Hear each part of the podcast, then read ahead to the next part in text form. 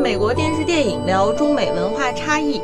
大家正在收听的是《梅里讲三分》，我是主播 Elmer，我是石溪，我是次播 Robin。我们今天请来了一位嘉宾，然后由我们来请他自己介绍一下自己吧。好的啊，我是刘畅啊，我现在主要是做编剧。嗯，刘畅其实之前来过我们的节目，第二次参加我们的节目，呃，然后聊了一个特别深刻的社会话题，就是关于美国枪击枪击事件的哈。对对对。所以这次是第二次来我们节目，然后呢，我们聊一个特别严肃的一个剧《Mind Hunter》心灵猎手。心灵猎手，它其实有很多种不同的翻译啊，我觉得就啊，咱们暂且叫它为心灵猎手，呃，英文名叫《Mind Hunter》，对，是一部 Netflix 自制的一部剧。对这一部剧呢，其实刘畅应该是很仔细的看啊，因为我们大家看可能就是这个走马观花看了一下，但对于刘畅来说，他是特别仔细的看了。为什么呢？因为刘畅其实写呃是平时会写一些跟犯罪题材、悬疑类型相关的呃，去搞一些呃这个剧本创作，对吧？所谓是那个外呃外行人看热闹，然后刘畅是内行人看门道。看门道，对对。其实我也是通看了一遍吧，就是就是通看了一遍，但是因为我，呃，之前自己也是对那个真实犯罪的，尤其这种连环杀手的东西比较感兴趣，所以里面的一些就是细节方面可能，呃，就更能捕捉一些吧，我觉得。嗯，其实刚才刘畅说，他一下就把这个剧的最关键的一个地方给说出来了，就是这个剧呢，它不像之前很多美剧，呃一样，它是这个虚构的犯罪故事哈，或者悬疑故事。这个《心灵猎手》这一部呢，它是根据真实的这个历史上真实的呃 FBI 探员的他的亲身经历所改编的这样一部剧，所以他的这个呃。结合历史真实事件，然后再做再创作，这个点其实是这部剧的一大看点和亮点。对，的确是 FBI 的这个心理呃叫犯罪心理研究所，还有这么这么个 unit 的一个发源史吧。是因为之前在这个之前是并没有这么一个专门的部门去研究犯罪心理的这么一个呃部门的。呃，自自从就是这个剧的几个主人公。呃，汇在一起以后，然后 FBI 专门成立了这么一个小组，对，这么一个部门。嗯，然后刘畅自己本人呢，他也创作了一个长篇剧本，叫《洞》，洞是山洞的洞哈，也是根据脑洞的洞，对，脑洞的洞，他也是根据呃中国历史上一个很有名的一个真实的犯罪案件，呃，以及这个呃案件的主人公是吧？是白宝，就是就是他是那个人叫白宝山嘛，就是说。其实做编剧的，或者说做影视的，尤其对这个罪案的类型比较感兴趣的，也好多都知道这个。他是那个发生在北京吧，九九七年，就九六九七年，就是他并不完全能算一个嗯典型连环杀手，因为他是最开始是那个还是抢抢劫那个金钱财物去作案，但是杀的人非常多。然后做了几起比较大的案子，就在北京和在新疆。然后，嗯，他就有点像，如果以那个呃《Mind Hunter》里的这个那几个主要罪犯来比的话，他比较像那个 Ed Camper，就是第一个那个特特别胖的那个。嗯，就请他吃三明治的那个。对对对对，因为他是比较智商比较高，然后会。犯罪之前会仔细的调查，嗯嗯，思路特别清晰，思路非常清晰，然后反侦查能力非常强，所以他们是基本上算是一个类型的吧。嗯呃，因为像白宝山这个最后抓到他也是通过一个嗯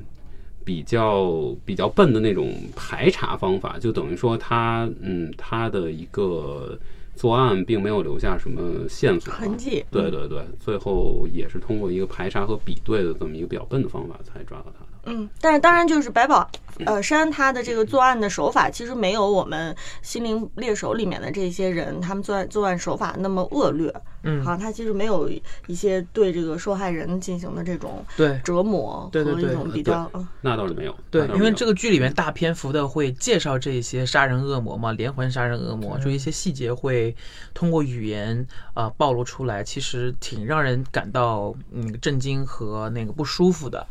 嗯，但是我觉这也是挺需要的。对这部戏跟其他之前看过那些犯罪类型的那个片儿不太一样，就是他这次着重描写每一个那个呃每个坏人的这些所谓杀人狂的这些他们的那个心理，就是等于是站在他们这一侧来写的这个剧本，好像是或者说就是说他在他在说他们为什么会成为这样的人，对对对他们到底经历了一些什么？对就包括刚才刘畅说的那个第一位那个胖子杀手吧，他其实花了很大的篇幅去描写他怎么样成为了那么样一个非常变态的人。没错他妈妈做了做在他成长的过程中做了一些什么？嗯，对其实这就是为什么我们这个节目请刘畅来聊特别合适，因为刘畅自己写那个剧本儿，他其实完全是以这个白宝山这个犯罪分子他的视角来建构的这这样的一个故事。对其实是把这个呃，你作为编剧，其实是自己带入到这个白宝山他的这个生活轨迹和他的心理当中去了。所以就是我我觉得我们今今天请刘畅来，其实特别合适来聊这个心灵猎手的。嗯，对的，呃，当然了，就是说，像我写剧本，嗯，如如果是有真实人物原型，我有时候还是习惯于，呃，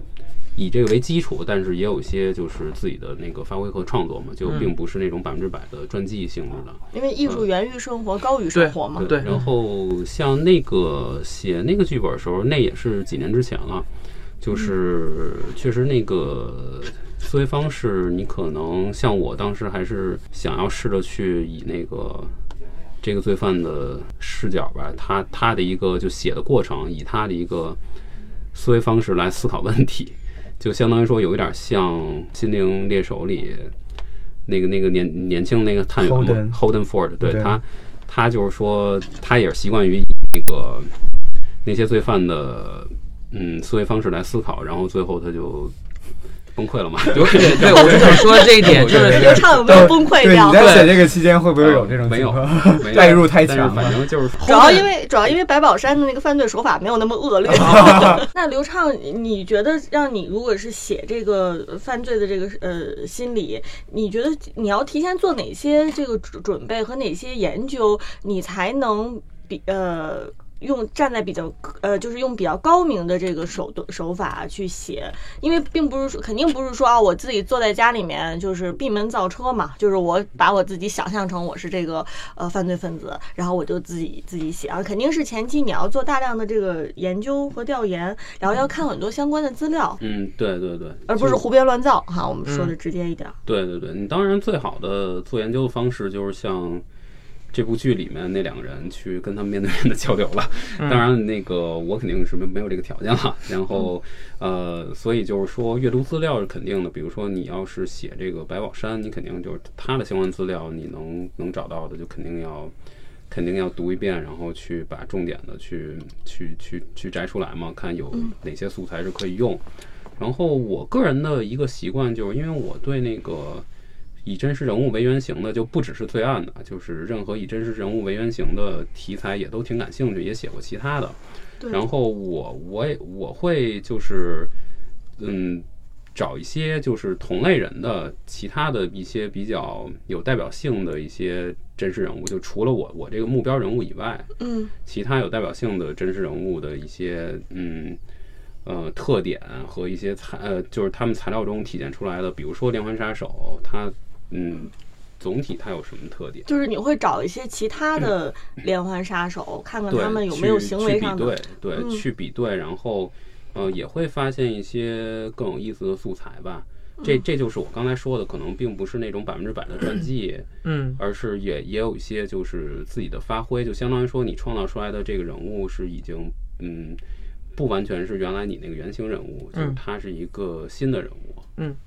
我我相信，其实我觉得他这部剧《Mindhunter》在呃处理呢三那几个呃杀人犯的呃人设中，其实也有刚才刘畅所说的那种戏剧化的一些设置。其实我查查了一些资料，其实他很多他说出来的一些他自己做的一些事情啊，还有就是说做呃犯的一些罪啊，其实并没有戏剧中那么的激进，那么的呃冷血。所以我觉得这也是戏剧嘛，你一个剧展现的那个呃观众面前必须要有一些这些呃戏剧的张力，这也是必不可少的。对是，那呃，刘畅刚才说的这个，你关注过其他跟白宝山有类似的这个呃犯罪情况的这些人，那呃，在做调研的过程当中，你所调查的这些人是全部都是就是中国历史上的这个人物吗？还是说你也参考了一些美国历史上的这嗯个？呃，都有吧，都有。美国的也参考过，然后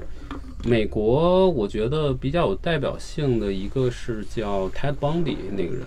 那个人就嗯，泰德邦迪，然后他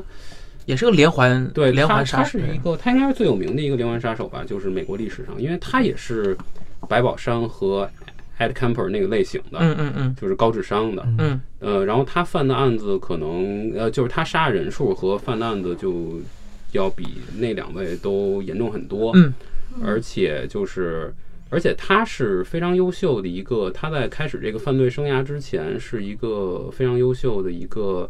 嗯，很很有那个，就他他是想当律师和呃从政嗯这条路，就是其实很有很很有发展的。对，这么这么一这么这么一个年年轻人，然后后来就是他犯罪手，因为手法非常高明，也一直没有被发觉。然后后来杀了很多人以后，当然他杀的都是女性啊，就是跟这个性犯罪也也是比较嗯联系的比较紧密。嗯，然后杀很多人以后，他就是被抓了，被抓了，他还逃跑了，逃跑两次，又接着在逃跑的时候又又接着犯罪。嗯，然后而且逃跑手法也非常高明，啊，然后都是属于这种高智商难以难以抓住的这种罪犯。对对对，嗯而且就是说他在审理他在被抓的时候，审理他那个案件的时候，他是其实有很大希望去脱罪的，嗯。因为那些就是他很多的犯下的案子没有留下证据，嗯，真正去给他想要去定罪那些案子，其实证据并不足够。对对对对，但是他没有选择走这个法律程序，他就是还是逃走逃走，然后回来还是最后就被被判了死刑了嘛。嗯。而且他就是在行刑的前一天的下午，就他是凌晨行刑，我记得，然后在前一天的下午，他还接受了一个专访，就讲他的一个这种，就是为什么会犯下这些罪吧。就反正他强调了一些理由，比如说一些暴力、色情、刊物的这种对他影响，产生当然这影响嗯嗯这个有多，就是他这种说法是，呃，可不可取？就真实性，就是就他可能也是想找一个借口推卸吧，推卸责任是吧？对把自己对对嗯。对对，但但是就是有一点是非常有意思，就是他跟那个跟刚才说的那那两位吧，尤其是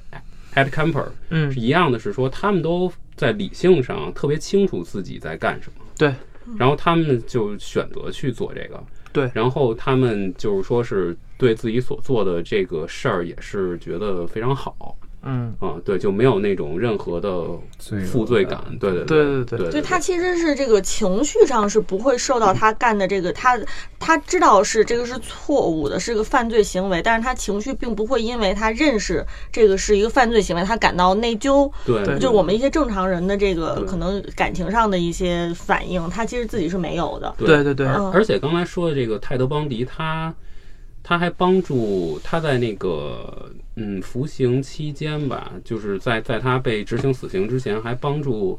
警察就是去分析另外哪个连环杀手的一些行为模式，去帮帮帮助警察破案。就跟 Mind Hunter 这个这个呃情节对有点像对对，对，对有点像，有有点像，对。我有一个问题想问一下刘畅啊，就是呃，因为刘畅在研究一些犯罪心理，还有就是一些连环杀人，就是中国连环杀人的一些呃呃犯罪动机或之类的。然后咱们剧里面也提到了很多，比如说像 Ed Kemper 之类，他的一些杀人动机，他的一些杀人心理。那两国之间就这种呃。呃，这种动机和那个犯罪心理上有一些什么不同吗？或者有一些什么相同之处？嗯嗯，就是我个人的对这个问题的看法是，这个还是一个人性问题，而嗯并不是一个文化和社会嗯社会环境问题啊。我认为就就是一，如果咱们只是呃就这个连环杀手这个犯罪类型来说的话，嗯因为呃我根根据我看过的案例。呃，比如说白银案，比如说白宝山这个案子就是说他的一个动机和比如说他是性犯罪的一个动机，这个就是很普遍的一个对于连环杀手来说。然后他有那种就是比较有组织的，嗯，对，刚才说的白宝山那样的，然后也有那种不太有组织的，就是就是说是他叫。我就我记着《Mindhunter》里分是 organized 和 disorganized，对好像是对这么分。有组织和无组织的，然后对，你说的这个有组织，其实是有计划的意思，有计划，对对会会去研究这个，会去反侦查。对，就是这个组织比如说不是 Ed 说 Camper 就是就是一个有有组织、有计划的这么一个对对罪犯，对因为就是我们中文，你要是直接说有组织，感觉是好好好多人，对。但其实这里面的意思是说我提前是不是哎，是不是计划很周密，有部署对这个词儿是用的。然后像刚才提到白银案嘛，他那个就是说，他后来犯罪越来越密集，因为那个案子当然现在很多细节也都没有公布出来呢。嗯，但是就仅就新闻报道里你能得到的信息来说，那个人就说，反正到后来我就是不杀人，我就觉得不是很舒服嘛。嗯，对，然后这就是也是比较典型的那种那种嗯跟性性有关的一个犯罪嘛。嗯然后，呃，所以我我我我觉得，不管是中国还是还是那个美国美国，我觉得其实它还是一个人性层面上的吧，所以它是嗯比较相通。对，因为在因为比如说，特别是我，因为我最我真的非常喜欢 Ed Camper 这个角色，因为我觉得跟其他的杀人犯，首先他特别不同，第二他真的是思路非常清晰，然后也特别特别的那个淡定，在说跟他说每个案件的细节的时候都记得非常清楚，然后他也知道为什么一点我为什么要做这样的事情，我分析自己，我我我也懂得自己为什么要这么做，而且觉得自己做的是对的，嗯，所以我觉得就是就真的是在这个方面，他的戏剧张力还有他整个人物的刻画是非常非常饱满的。还有一个还有一点就是，嗯、他除了这些罪犯的心理刻画以外，他对嗯、这个呃心理就是咱们的几位主角儿。呃，FBI 的这几个成员的心理描写也是非常非常独到的，特别是自己跟自己的冲突，每一个角色都有跟每个角色的冲突。比如说那个 Holden，他会有自己跟自己的冲突，之前讲过了。然后他这个组长也有他跟家庭之间的一些那个一个冲突。然后这个这个那个女教授 Wendy，，她有自己跟自己性向上面的一些一些冲突。呃，对，就我想跟大家讨论一下，就是你们觉得就是为什么会这么写？为什么会把他自己跟自己的冲突拿出来写的这么深刻？呃，我我认为它一个是，呃，一个是就从最基本层面来说，反正你肯定不能让这几个警察成为视角型人物，对吧？因因为这个剧本身它就已经把焦点集中在了这个罪犯上，所以你罪犯肯定是更吸引人注意的那一点也是它更更能满足观众的猎奇心理。嗯嗯。呃，甚至于就是，我觉得说白了，可能你看这个剧就是去看那些人的，对对对然后，所以他肯定为了不不让这个呃这些警察沦为视角型人物，嗯。他肯定要在这个他们的这种这种塑造上要下一番功夫。嗯。我觉得他呃试图找的一个点是说那些罪犯非常极端嘛，他们的行为和他们的这种动机，你看似是非常极端、不常人不可理喻的嘛，嗯。但是他可能试图去建立某种联系吧，就是嗯他们那个只是夸张版的，比如说。对，然后我我们像那些警察，他们自己在生活中的那些小的事情，嗯嗯，他如果发展到夸张版，可能也不好说最后是一个什么结果。对。对。他他是把这个想把这个话题给他普世一点吧，我觉得。对哎，我觉得这个这点说的特别特别有意思。有意思一点就是，我刚刚在看第一集的时候，还有第二集的时候，我其实并没有去了解这个大背景，我以为它就是个原创的这么一个故事，然后其实就是跟美国历史上 FBI 这个这个侦查组没有什么没有什么关系，或者就是我我不太了解。但但是我看了 Hold 那个角色以后，我我看完第二集的时候，我就想说，我说这个人不会调查完了以后也会变成一个很变态的人吧？就他会不会就是因为他的他的心理层面，还有他的一些眼神，他的一些那个一些很细小的那个动作，就会让我感觉到，就是他会不会走火入魔，他会不会走上这条路？对，这个就当你是个正常人的时候，可能你的生活中会遇到这些情况；当你就是发展到极端的时候，你就会去做一些很可怕的事情。对，这也是我觉得他这个剧名取得特别好，就是心灵猎手。然后嗯慢慢的你会发现，这个猎手不一定是猎手，他自己变成了猎物，就是说可能他会被那些罪犯的这些心理来操控，这样子。对这，就是说，呃天才和疯子之间有的时候是一就是线之隔一线之隔嘛，对对吧？你在线这边你可能就是疯子，但是你要是在线那边，你就是被大家认为你是天才。就是感觉哈，哎而且我们看那个开场，他那个开场的那个心灵猎手，他后面出那个背景图也是非常 blur 的，就是让你感觉你明明自己可能还是猎手，但是下一秒钟你就会被那个心灵的那个猎手瞄上，变成猎物。对嗯，是。刚才 Elmer 其实问的问题是说，对比呃，就是中国历史上的这些犯罪人物和美国历史上的这些连环杀人呃案的这个主角有什么区别啊？但是我其实想问刘畅的是，就是你作为一个编剧，你在去呃呃做研究，去研究呃中国历史当中的这些事件和美国历史当中事件来说，你觉得他们对于你编剧来说，你因为会呃接触到他们这些历史上留下来的材料，对吧？那你认为说做调查的调研的过程当中，你在接触这材料的时候，他们会有什么不同？比如说这个材料留下来的历史的这些材料的数量啊，然后他们是通过什么途径，你可以接触到他们这个历史上留下来的这些、这些材料？因为那个，我觉得这方面肯定是美国要比中国丰富很多了。就就是对对于这种真实犯罪所留下来的材料的系统整理方面，呃，因为当然了，一个原因也是中国这些材料你也不是随便就可以 拿到嘛，也是啊也是啊。然后那个像美国呢，就是说，我就举一个例子，像我之前读过一本书，就是研究连环杀手的嘛。我、嗯。那本书我读的是中中文译本啊，它叫什么理理智向左，疯狂向右吧，反正是当时刚出的时候还宣传挺多的一啊，本书理智是。向左，疯狂向右，好像是好像是叫这个好像疯子是在疯子在右，呃，对，就类似于这种嗯这类书名吧。对，就是就是研究连环杀手是一个一个美国人写的嘛。然后那本书里就是比较系统的总结了连环杀手的类型和他们的一些普遍的特征，呃，哦也讲了很多对呃历史上著名的一些事迹嘛。然后那个像那个人每年他都会整理，就是当年在美国出现的连环杀手的案例，就成为出一本书。他从一几年开始，我有点忘了，反正是呃每年都会出一本儿。像这种整理工作，就是你肯定国内的那些，嗯，包括港台的、呃香港的呀什么的，就是你就很难找到这么系统的材料嘛。对呃，那你可能只能就是去看维基，去对，去靠网络，然后去找相关的纪录片，或者是对，就就是来找国内这些东西。他的这个梳理其实是很客观的一个梳理，他没有任何的这个夹杂着他自己的这个创创造。对对对，所以说，如果说这个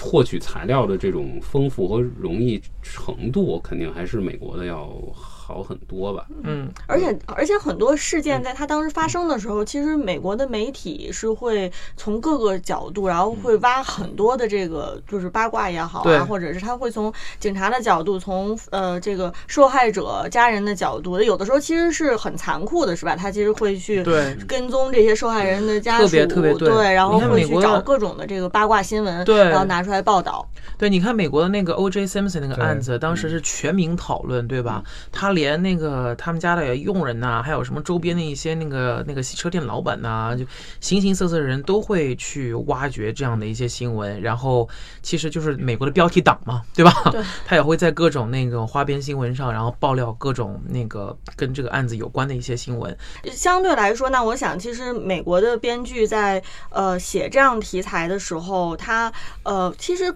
相比我们中国的编剧，他是方便很多的，因为他可以从各个方面去找当时这个事件的材料。但是在中国，其实呃中国的编剧如果想写类似的这个材题材的话，他其实这个能能够挖掘到的这个材料其实是有限的。对，像我刚才说的那个，就是泰德·邦迪嗯他临行前的那段采访，你都可以在 YouTube 上看到。嗯。对，而且我就特别是他们这方面的一些资源特别丰富，比如说除了就是他们这些文献都非常 available 以外，他们还能请到一些当事人或者一些就是那个这方面的专家来当顾问。对就直接会来当顾问。他们比如说会些当时大学里边请一些教授啊，或者是犯罪心理学的一些那个从业人员，直接到到这个秀上面来当这个剧里边来当这么一个顾问，一个长期的顾问，他可能会跟着组，他可能会在剧本上面有一些非常基本上的一些一些帮助。对的，对其实我我之前就在跟我写剧本的那个搭档嗯在讨论这个呃这个《Mindhunter》这部剧的时候，呃，当时我们就想，像如果想写到他这个程度的话，他的团队支持，嗯，就你所需要做的大量的这种研究工作、团队支持，对，是一定是那个非常庞大的。嗯然后像比如说我我跟我搭档，我们两个人写一个剧，是很难写到他那个水平和质感的。嗯就是因为你你这个区别就是你个人在战斗和一个团队在你后面支持这个区别。对对。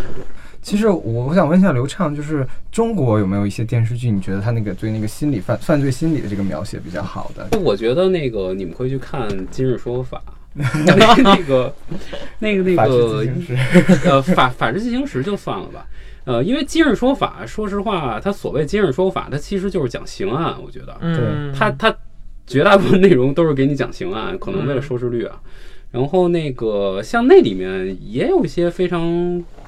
奇特的一些犯罪吧，就就是你要是看的话，当然它报道肯定比较简略嘛，但是它肯定也都没有拍成影视作品嘛。对对对但，是它每天播一个的话，其实你看那那里面就是中国的这种。这种这种，甭管你是大陆体系还是英美体系，呃，就是大陆法系还是英美法系，我觉得，嗯，这种人性的复杂在哪个国家都是一样的。那咱们中国的编剧如果是呃想找这个灵感的话，倒是可以看看《今日说法》哈。啊，今日说法，法治进行时就可以暂时不看因为了。呃，《法制进行时》他讲的，我我我也看了，比较肤浅。我我觉得他讲的那个案子，嗯，是属于可能更怎么说呢？家长里短一些，好像。呃，对它的规模上肯定，它它并不全是刑侦案，对，其实今日说法全都是刑侦案，而且它你在里面是可以看到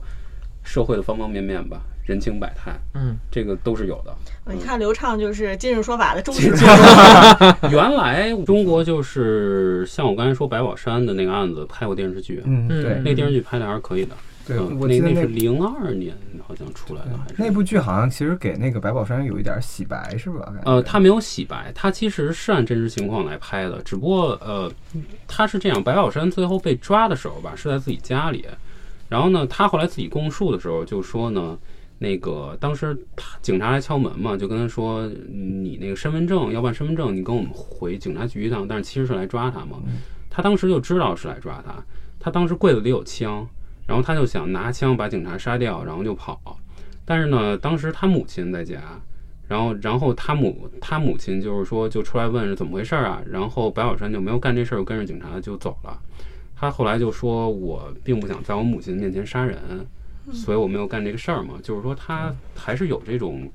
那种人性化的一面吧，就是 Robert 说的这个复杂性。对，就对 Robert 说的这种洗白，可能是跟有一些我们特别脸谱化的一些反面人物相比，对对对就是脸谱化的，就是其实你没有给他任何这个人性的复杂的一面去做这个塑造哈。通常就这个人坏就坏到底，但是像呃那个刘畅刚才说的这个白宝山的这部剧，他肯定是在里面相对来说是还是比较客观的去塑造这个人物的多面性，嗯对吧？所以可能跟有些这个电视剧相比，会觉得它是洗白，其实是一个正正常的一个是一个真实的刻画吧，像那个解救吴先生那个，啊，那部电影对那个电影也是真实的案件嘛，吴然后绑架案，对吧？对对对，然后它里面那个王千源演那角色，他也有点类似我刚才说那个白宝山那种刻画方式，对对对吧？他跟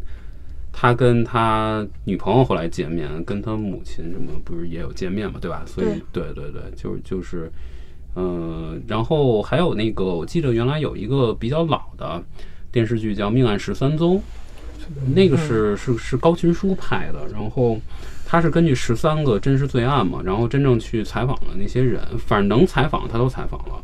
然后等于是呃也也是在写实上是达到比较高的一个高度吧，就就是真实罪案的写实上，这些都是有一定年头了吧？对，我感觉好像最近国内的这些罪案剧越来越少，好像两千年初什么那时候黑冰、玉观音这类的，这两年还行。这两年在网剧上，其实犯罪犯罪案，其实今年去年夏天的那两部，一部是那个《白夜追凶》，还有一部叫《无证无证之罪》，都是爆款嘛，对吗？我看了《无证之罪》，呃，《白夜追凶》其实没有看。做了一些这个竞竞品研究，对对对。那你觉得是呃，在对比了很多美国的对于这个犯罪悬悬悬疑类的类型的这样的作品，和我们中国近几年出的这样的犯罪悬疑类的作品来说，你觉得在呃对于事件的这个逻辑上面和人物的刻画上面，你觉得两两边有没有什么区别？嗯嗯，我觉得是。美国方面的话，他的那个研究工作肯定做的水平要高出不少吧？应该是很彻底。对，然后这样的话，你在质感上，就是说你在质感上就要好很多。呃，因为像嗯，国内的一些这种罪案剧嘛，他他因为他研究工作可能做的没有那么到位，他。嗯，很大一部分东西还是要靠那个纯粹的编，对，纯粹的编呢，你编呢也当然也是绝对需要的。这个你在创作方面，嗯，呃，因因为嗯，我我一直把这种罪案的归类为两种，一种是更偏于那个真实的，就非常有质感那种；另一种是就是有点预预言式的，我管它叫预言式的，就是像七宗罪，对它它就可能跟那个。真真实社会里的那个罪犯和人物，并呃和警察的行为，它并不是百分之百去还原，但是它是对去去去用一个更象征性的手法给你讲一个这这个正与邪的对这么一人性的故事嘛。对，然后我觉得肯定这方面来讲的话，质感方面、真实感方面肯定是。呃，美国剧要强强不少吧？嗯嗯，我觉得国产呃，就中国的这个作案剧，就拿《无证之罪》来举例子吧，就它在质感方面肯定不能跟美剧去比了。嗯，呃，我觉得它是它的要说特点是融入了一些呃中国中国人更认同的中国观众更认同的元素，比如说，我觉得它稍稍有一点武侠的那种。比如说那两个男人之间的感情，嗯，对吧？那种那种刻画方式，对对吧？然后那个像这种就是说更有中国特点的这么这么这么一个元素吧。那其实这个呃人物的情感其实是人人物内心的一个逻辑，是吧？就是他这人物动机嘛，他这个动机其实是更符合中国人能够接受的这样的一个行为方式和情感。对，我觉得在美剧，其实，在人性的刻画上，还有人物的那个设立上面，其实我觉得他非常花功夫。他比如说，其实我觉得这部剧，特别是呃，抛开侦探不说，咱们说那个《My Hunter》啊，其实我觉得他对观众的那个那个他的呃忍耐力和考验力其实是有的。嗯，因为他会花很多精力跟时间去。呃，陈述这个人设，然后慢慢的推动他的人设的这个这么个建立，然后慢慢的让你了解啊，这个人原来是这样子的，才让你才能把你去慢慢的去带入。就是说，它其实都是有这个功能化的，所以它前半季其实我觉得节奏挺慢，挺缓慢的。对，甚至我到了看了，大概看了大概三十分钟第一集以后，我都不知道这个剧到底要在说什么。对，因为它有很多是。他他绝大部分是纯对话场景嘛？对，因为他审那些罪犯，对，呃，对吧？他他去做采访，嗯，那些就是纯对话场景，其实还是有一定风险的。对，我我有一个就灵感上的这么一个问题想问刘畅，就是你看了《My Hunter》以后，呃，这个剧会对你的创作带来一些什么样的一些启发或影响吗？我觉呃，我觉得要说最直接的，像我我自己呃，也在写一个罪案罪案推理剧嘛，嗯嗯，那里面涉及到一些也有不少那种审讯的一些场景嘛，嗯，那个其实不是很好写，嗯，呃，像肯定是有难度的，对，《My Hunter》里这些都可以借鉴，因为像我们经常开玩笑，我们写大纲的时候，就比如你写到审讯戏，就说。这个这这个警察通过什么什么方法攻破了这个人心理防线嘛？就很简单一句，就老是攻破心理防线，攻破心理防线。但是你你怎么攻破这个心理防线？就是说，大家其实看的就是怎么攻破，而不是一个结果。对，这得考验，这是不是得考验演员了？对，就是在在在大纲里，你经常会写到这儿你就写攻破心理防线，但是后来后来就意识到你不能老这么写，你尽量还是不要利用这个攻破心理防线。对，你是怎么攻破的？对对对，然后你你要是用太多了，你就要设计很多不同审讯，就是这个这个我就想借这个去说明，就是审讯这个戏不好写。你尤其是在你没有足够原材料支撑情况下，嗯啊，你比如说你写一个纯虚构的、纯纯虚构的东西，这种审讯戏确确确确实不好写。像《Mindhunter》它的那种节还是一个节奏把握吧，比如说它的那个呃每每个罪犯都有那么几次的审讯嘛，呃，像他第一次上来先给你建立这个这个罪犯是一个什么样性格的人嘛，是是一个什么样的人格，对，背景。然后呢，先给你一个，呃，先给你一个，对，一个一个基础立在哪儿，然后就让你知道警察会遇到什么样的困难。对。然后之后再逐步的去发展，然后一一级一级的去提升这种，就是所谓的他们怎么攻破这个困难。对，嗯，完全没错。然后，呃，对，像这个这种节节节奏节点的把握，呃。肯定还是都可以借鉴的，而且就是他这个剧里比较大胆的，啊，也不能说大胆，因为你写审讯像这种一问一答，嗯，肯定是比较普遍的嘛。但是，一般来讲，你写这个对话，编剧的话，写对话一问一答是比较忌讳的。嗯，就你要老一问一答，一问一答的话，会不太好。其实，对对，像这个它怎么设计？嗯，对。但是我有一个担心的问题，就是你在受到了这个呃《心灵猎猎手》里面的这个审讯这这些的启发之后，就是给你带来一些创伤的灵感。但是这个《心灵猎手》它其实讲的还是一个历史事件，对吧？它其实就是这个事情发生，并不是我们现在在正在进行时的东西，它其实是已经有几十年了，因为它是这个原著是以回忆录的方式写的。对，所以就是说，你有没有在想思考一个问题，就是说，哎，如果我就是去呃学习他当时的这种审讯方式，但是其实是跟现在的一些新的审讯的技巧，或者新的这个在现实当中的这个审讯的这些东西，其实是脱节的，就是它不一定能，不一定是现在仍旧在用的，嗯。或者它这个在这个领域已经有了新的这个发展。呃，这个呃，肯肯定是有，但是一般来说，像那个所谓的这个学习或者借鉴，呃，他借鉴的是一个思路，就是说他借鉴的是一个思路和灵感，嗯就而并不可能并不是完全去把，比如说我看到了这么一个 Ed Camper 这么一个角色，我也去塑造一个类似的类似 Ed Camper 性格的这么一个反派。对对对对他可能并不是这么直接的借鉴。然后我刚才说那种思路和灵感，就比如说举一个例子，就是呃，最后最后的那个这个剧里最后的审讯戏是那个 Holden 去审那个杀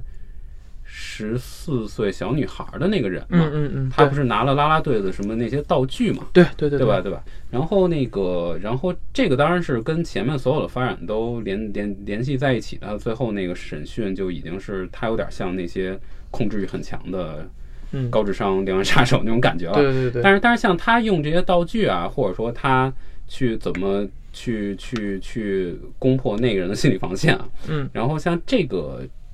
这个就等于是如如如果说借鉴，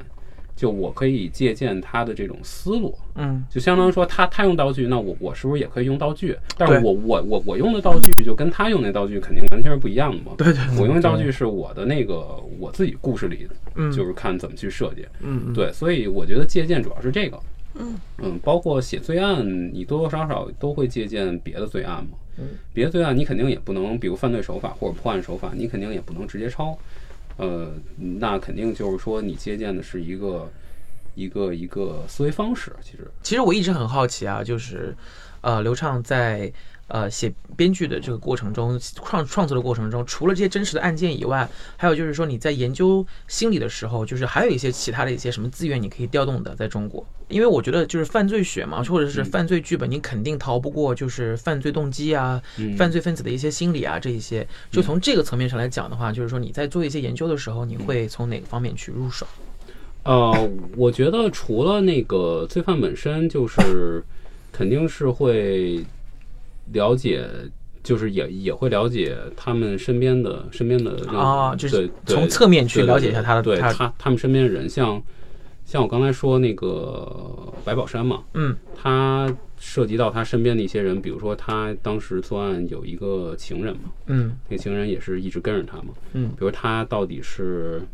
参与到什么程度啊，或者说他的一个心心态是怎么样的，然后他的一些行为是不是能反映白宝山的一些内内内心并没有透露出来的东西？像刚刚刚才说白小山他母亲嘛，为什么他最后就没有做那个事儿？就他母亲在那儿，我他就说我不想当着我妈的面杀人，嗯嗯，对吧？就是他们这种母子的关系是怎么样的？嗯，就是会激起你的好奇心嘛。对对对，而且就是对于这个人物也是一个很重要的一面嘛。嗯嗯，然后像这些这些，他跟这呃周围人的关系也是非常好的素材，就相当于说你在这个剧本写作里可以去呃可以去挖掘，可以去发挥，嗯。就是都是塑造这个人物的一个比较重要的一个元素。嗯嗯。对对，然后包括社会环境，刚才也提到了，就是比如说你像白宝山这个案子，你发生在九六九七年那个时候的北京，嗯。他他一些东西现在也没有了嘛，像他他他犯的一个案子在德胜门的一个香烟市场，那个东西就特别有年代感的一个，对，就现在已经不存在了。对对对对现在北京已经没有给任何犯罪分子 这个留下作案的这个呃机会，这个没有不会营造出任何给就是这个犯罪的土壤。对对对对对，各个地方都被监控着。当然这，这个香烟市场只是一个表面的一个一个东西，呃，更深层的，比如说当时的社会是，呃，他你白宝山他一直没有身份证嘛，嗯嗯嗯他为什么没有身份证，跟当时的那个就是发生一些事儿是有关系的，嗯哼，对，对对然后嗯。再举例子，比如说像白银白银案这个、这个东西，我觉得如果真是改编成影视剧的话，非常有意思的一个点就是说，因为它跨度年代跨度非常长，嗯所以你可以结合白银这个城市，就是它原来是一个挺兴盛的，就是这个以以这种矿产嘛，对吧？嗯嗯很呃很兴盛的这么一个一个一个一个城市，后来到一个相对没落的一个状态，呃，这种社会变迁嗯就是都是可以结合进去的。嗯，所以像这些社会背景的东西，我觉得也是一方面。对，其实前一段上映的呃国产电影《暴雪将将至》有一点这个意思，就是它其实把这个犯罪事件和当时社会背景都结合起来。